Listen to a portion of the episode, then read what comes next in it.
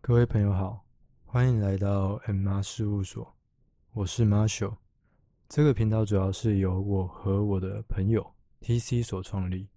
我们的频道主要会谈论各种主题的事物，谈天说地，就如同与朋友闲话家常一样。希望大家会喜欢。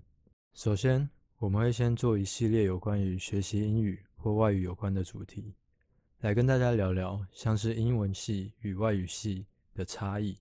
或者是语言所都在做些什么，还有学习英文的迷失，还有像是各种的英文证照、考试经验谈等等。那这系列的主讲者会有 T.C 所担纲。T.C 本身是外语学系毕业，现正攻读外文的研究所，本身有非常多张的语言证照，在外语领域方面可说是相当有经验。接下来就让我们欢迎 T.C 来和大家做分享。Hello，大家好，我是 TC，我是 Marshall 的朋友。那我本身是外语学系毕业的。那今天就让我来跟各位分享一些英文学英文的一些疑问跟一些小技巧。那我想要先讲一下，我等下所说的东西基本上都是 freestyle。什么意思呢？就是我只有把我的问题跟我要讲的一些关键字列出来，我并没有打一个完整的讲稿，所以说。呃，我基本上就是想到什么讲什么这样子，所以内容会比较自由，因为我本身是一个蛮闲话家常的一个人。好，那第一个问题就是英文系、外文系、应用英语学系、应用外语学系、翻译所跟语言所的差异。好，那顾名思义，英文系的话就是英国语言学系，外文系的话就是外国语言学系。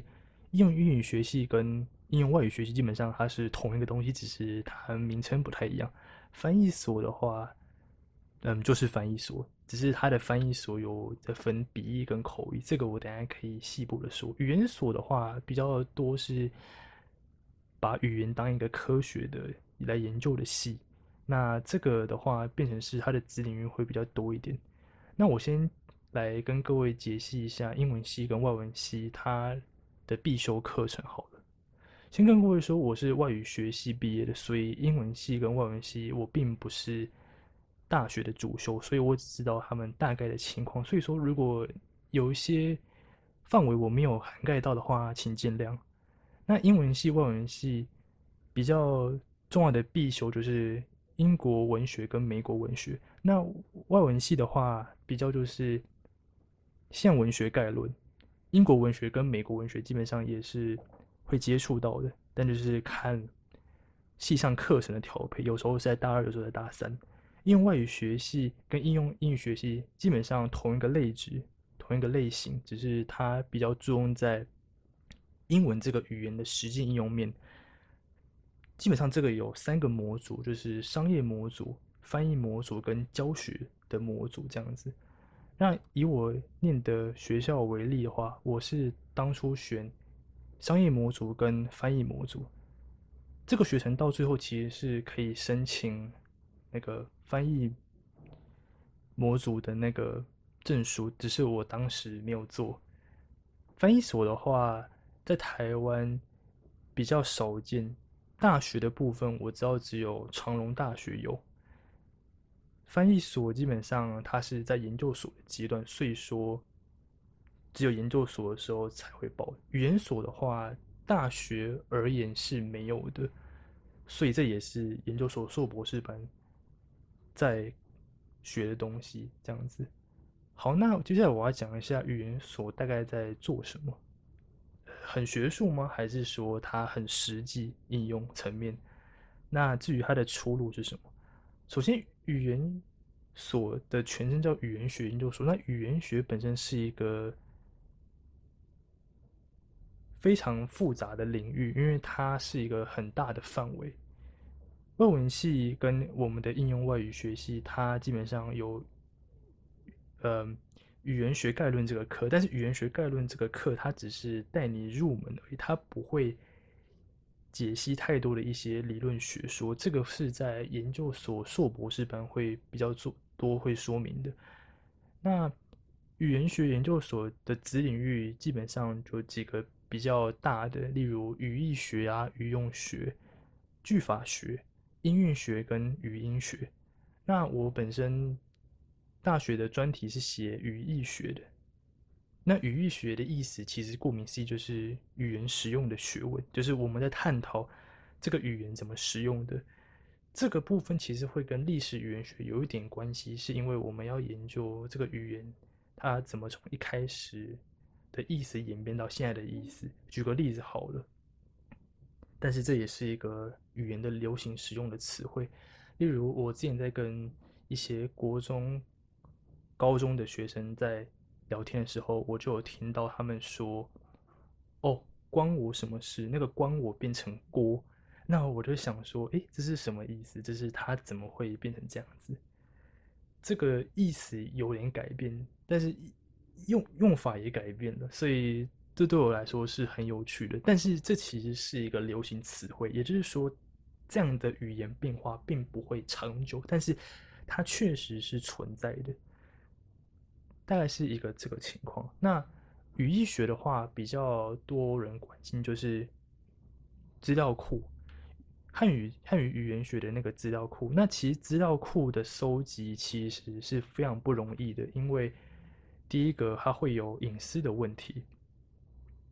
因为如果真的要收集语料，其实最快的方式就是拿一个录音机到一个公共场合，开始录所有人的声音，而且也不是特定人，就是大众大众在讲话的声音。我们要把这个语言使用的方式全部录在一起，收录到一个语料库。然后用这个语料库去做一些语言的研究，但是这样的研究方式本身会违反一些伦理道德的问题，所以基本上是不会这样做的。我们基本上只能从网络文章啊、PTT 那个 PTT 还有 Dcard 去抓抓一些语料，我们来分析。我们只能分析写上去的文章，而不是真的讲话的。真的要分析讲话的话，只能从一些 YouTube 影片，或者是说 Podcast 的那种录音，我们。只能这样做采样去分析它，而不能真的拿一个录音机去这样做。这是语料库比较麻烦的地方，建建立比较麻烦的地方。那再来语语料库本身建立是非常耗时间的，而且非常耗时耗时间。所以说，基本上语言学界也很少有人会这样做，因为真的是它是一个比较繁重而且吃力不讨好的工作，因为整理语料。分析语料是非常非常辛苦的事情，而它现在有呃，城市有 AI 的帮助，我们可以在语言里面找规律，我们这样就可以分析它的意思。那语义学里面有一个比较大家容易忽略的，就是我们讲的语义是在探讨字典上的语义，还是现实中我们听到别人讲话的那个语义呢？其实是这样子的，就是。语言的使用会跟着时间啊、时代还有地区的变化而做改变，它不是一成不变，它有点像水。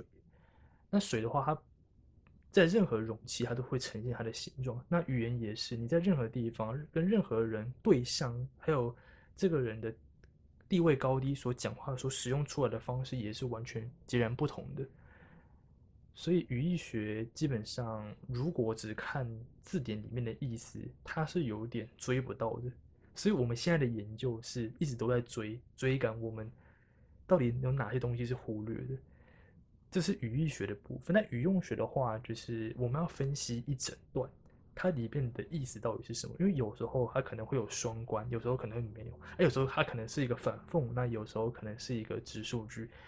对这个对我来说是蛮好玩的事情。那我大学的专题主要是在做单一一个字。在一个语料库里面的一个版的一个使用方式，那我有一些非常有趣的结论。语言学这个学科是蛮小众的，因为它一年的毕业生大概不到八十个。那我本身在生活上也很少遇到有这样科系的学生，所以说其实如果能遇到这样的学生，对我来说我是非常感激的，因为我能我们的我们能共同语言真的是。